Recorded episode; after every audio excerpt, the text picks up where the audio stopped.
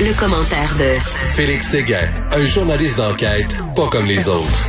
Hey, mon cher Félix, il y a un phénomène euh, aux États-Unis, un courant, un mouvement défendre de police, c'est-à-dire donner moins d'argent à la police, subventionner moins la police. Moi, dire, euh, j'espère qu'on fera pas ça à Montréal parce qu'on n'a pas besoin de moins de policiers, on a besoin de plus de policiers à Montréal. Oui, ça vient avec ses écueils, hein, ce, ben ce, mouvement des de police, parce qu'on peut penser facilement que euh, dans un lors d'un week-end comme on vient de passer à Montréal, ça nous prendrait peut-être des effectifs supplémentaires pour lutter contre euh, ces, euh, ces, ces, gens qui se promènent armés. Euh, tu vas voir là ce que je vais te raconter. Moi, ça m'a beaucoup surpris en fin de semaine.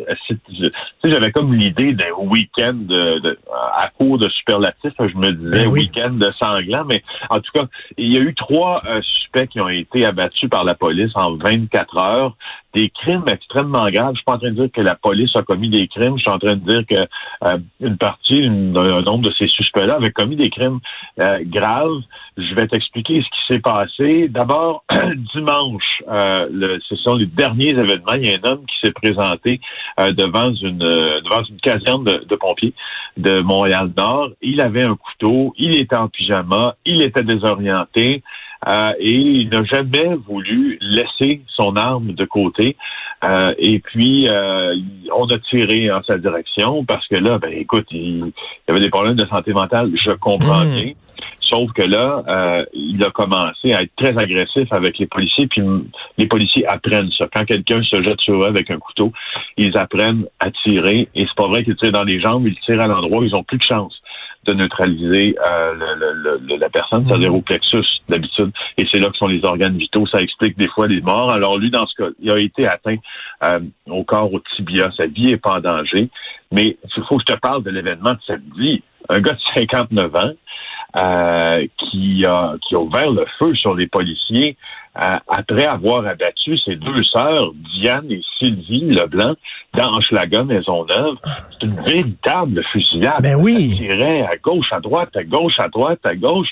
Alors, regarde bien, là, les chiffres, là, c'est depuis le début de 2020. Il y a sept interventions policières sur les 41 dossiers d'ouvert qui se sont conclus par l'utilisation d'une arme à feu, selon qu'a rapporté le Bureau des hmm. enquêtes indépendantes.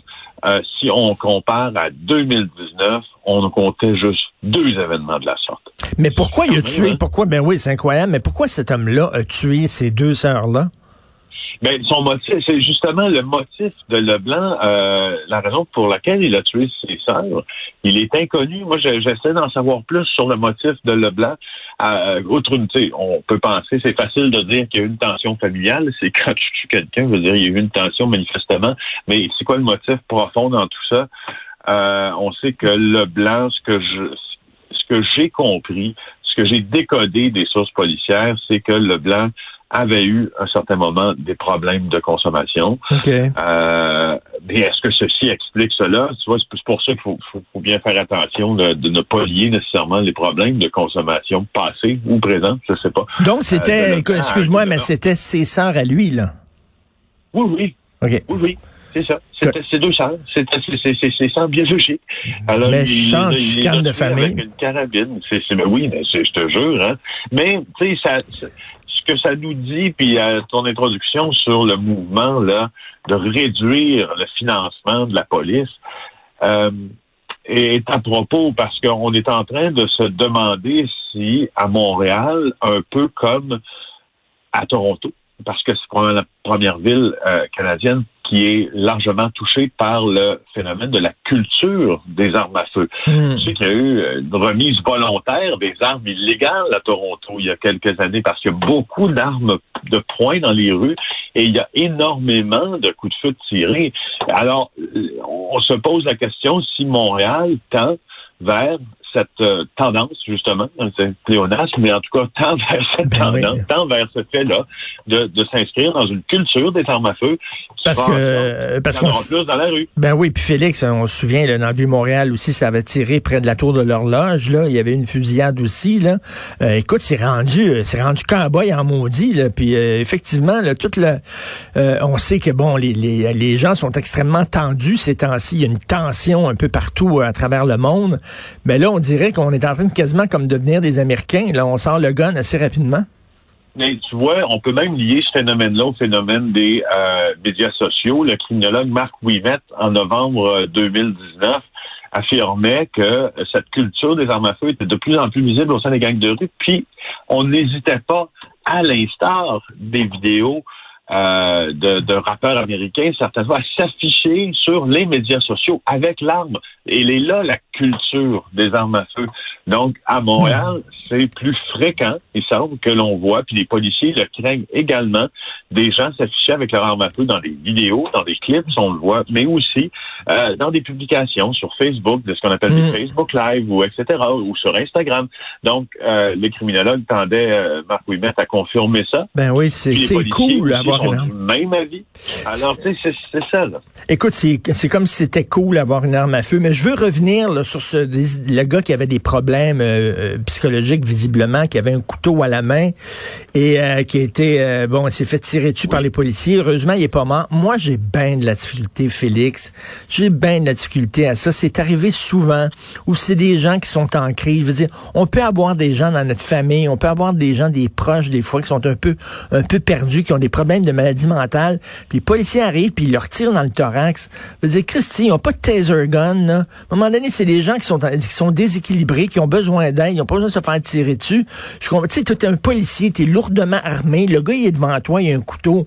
Puis ça, il y a une façon, là, tu tires dans la jambe, je sais pas, tu prends un taser gun, euh, je, je comprends pas qu'eux autres, leur, directive, c'est de dire, il faut que tu l'abattes. Ben, là, Richard, t'ouvre la porte à une autre chose. Il faut, à ce moment-là, si euh, tu, tu, tu, doutes, si tu veux, du continuum qui mène à utiliser une arme à feu, que tu modifies toute la stratégie nationale de l'emploi de la force enseignée dès les premières semaines sur les bancs d'école de l'École nationale de police de Nicolette. Et d'ailleurs, tu, tu, ouvres la porte là-dessus et sur une un, sur un deuxième angle, c'est euh, les policiers qui sont parfois, mais ça c'est beaucoup plus aux États-Unis, euh, surarmés. Tu les vois avec des armes de calibre militaire, des blindés de calibre militaire également. Ils n'ont plus, euh, n'ont plus de la police que le badge. Ils ont l'air des militaires, ils ont l'air des GI. Euh, et pour ce qui est du Québec, ben euh, c'est moins pire en termes d'armement, mais il reste que ce qui est enseigné, puis je te le répète, puis tu le sais parce qu'on l'a fait ensemble, la formation de la ben du Québec à Boscoville pour sur l'utilisation de l'emploi de la force Qu'est-ce que tu as appris dans cette formation-là, Richard? C'est que quand quelqu'un se dirige vers toi, tu n'as pas le temps de réagir, puis si tu veux, s'il si, présente une menace, qu'il soit armé d'un couteau, d'une batte de baseball ou quoi que ce soit, tu tires à l'endroit où tu as plus de chances de neutraliser. Et cet endroit-là, c'est pas les jambes, c'est le plexus. Tu sais, alors ça répond à une partie de ta question et ça ouvre la porte, par exemple, à l'autre partie qui est devrait-on modifier cette stratégie ben, Il y a, des tasers, des, des, taser guns, des, revolvers à impulsion électrique, ça, existe, là? Ben oui, exactement. C'est ça, ça. existe aussi. Ça ne neutralisera pas tout le monde. Ça va en neutraliser une partie. Et euh, après, euh, justement, un, événement qui s'est produit au centre-ville de Montréal, euh, quand un jeune itinérant, fils de médecin haïtien, avait été abattu. Euh, pas abattu, mais avait, avait été tué lorsqu'il mhm. avait été heurté par une voiture de police. Il était très menaçant, puis on avait tiré aussi en sa direction. En fait, euh, je crois que le rapport du coroner nous avait dit que le pistolet impulsion électrique devrait être disponible dans toutes ben oui, ben oui. Dans toutes les voitures. Ben oui, non, écoute, euh, c'est sûr. On, tu, tu parlais d'Horacio Arruda, ça a surpris tout le monde hein, ben, que en pleine en pleine pandémie, en pleine deuxième, deuxième vague, que M. Arruda avait soudainement du temps de libre tellement que il avait décidé lui de donner 90 minutes de son temps à un événement de réseautage. Or là, euh, la conférence, elle est organisée par une entreprise qui a un passé trouble. Oui, c'était supposé avoir lieu demain. D'ailleurs, euh, c'est le groupe Réseau en question qui avait réussi à convaincre le directeur de la santé publique, puis euh, Dominique Cambon-Coulin, mon collègue au bureau d'enquête, euh, nous a nous a appris que ce groupe, ce fameux groupe Réseau, là, a été condamné par le tribunal à six reprises depuis 2013 parce qu'ils remboursaient pas leurs clients, quand même. Hein. Alors, euh, le groupe Réseau ben, euh, avait embauché M. Arruda, avait convaincu M. Arruda de diffusé en sa présence un fameux webinaire. C'est comme un séminaire, mais ça sur le web, en direct, avec le directeur national de la santé publique. Il s'est désisté. Il a compris que c'était pas nécessairement le bon choix. Ben Quand on parle du groupe réseau, ben pas, pas, pas du tout, en fait. Hein. Alors, les clients floués par le groupe réseau euh, affirment qu'ils ont payé des frais d'adhésion allant jusqu'à 3000 pièces quand même pour avoir, euh, pour réseauter au fond. Hein, c'est toujours la fameuse idée du, du réseau que tu crées, qui n'en est pas de mauvaise du tout, il en a une très bonne, sauf qu'il semble que euh, l'entreprise à laquelle ils ont confié leur argent ne, ne, ne faisait rien finalement pour que le groupe, les réseaux se forment. Alors, euh, il y a eu des poursuites, des poursuites aux petites créances, des professionnels qui tentaient de récupérer leur argent. Là, on leur a dit, on va te proposer un crédit sur l'abonnement de l'an prochain, puis c'est pas nécessairement arrivé. Alors, tu comprends, c'est un peu fling-flang, cette affaire-là. Et... Euh, parlant d'Horacio Arruda, je veux juste te dire ce qui s'est passé en fin de semaine. Hein. Il y a des, il y a des, des, des sources qui nous ont euh, confirmé que pendant les, les manifestations anti-masques de samedi, il y en avait une à Rimouski, il y en avait une à Montréal qui était assez était assez fripé comme manifestation. Je pense qu'il y avait sept personnes. Et, euh, et euh, Horacio Arruda était dans le centre de commandement au quartier général de la Sûreté du Québec. Euh, donc, il regardait par, euh, par, euh, par vidéo, par lien vidéo, ce qui se passait dans les différentes manifestations au quartier général de la police. Je peux, je peux te confirmer qu'il euh, et avec la directrice par intérim de la Sûreté du Québec aussi, mais je te, peux te confirmer qu'il y a comme là eu une confusion des gens qui a agacé un peu certains policiers qui se disaient Mais qu'est-ce qu'il fait là, lui? Hmm. qu'est-ce qu'il fait quoi, là? Il hmm. fait quoi? Pourquoi il est ici?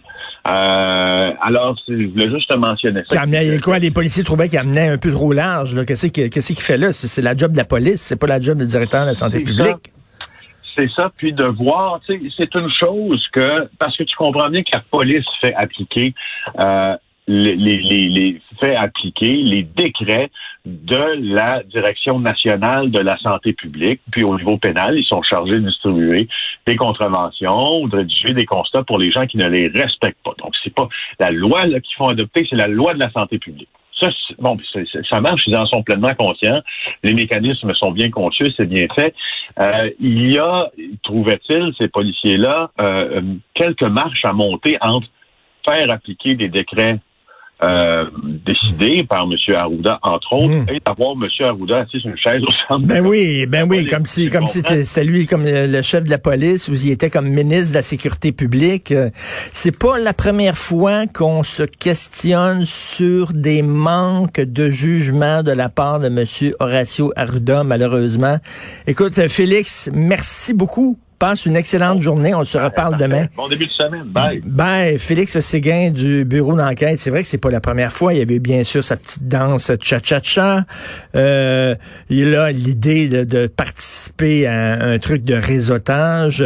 Son voyage au Maroc, euh, il était en, plein début de pandémie. Euh, il est arrivé, ça faisait déjà une semaine que euh, la pandémie était, était en cours au Québec. Là un peu un manque de jugement de la part de M. Arruda.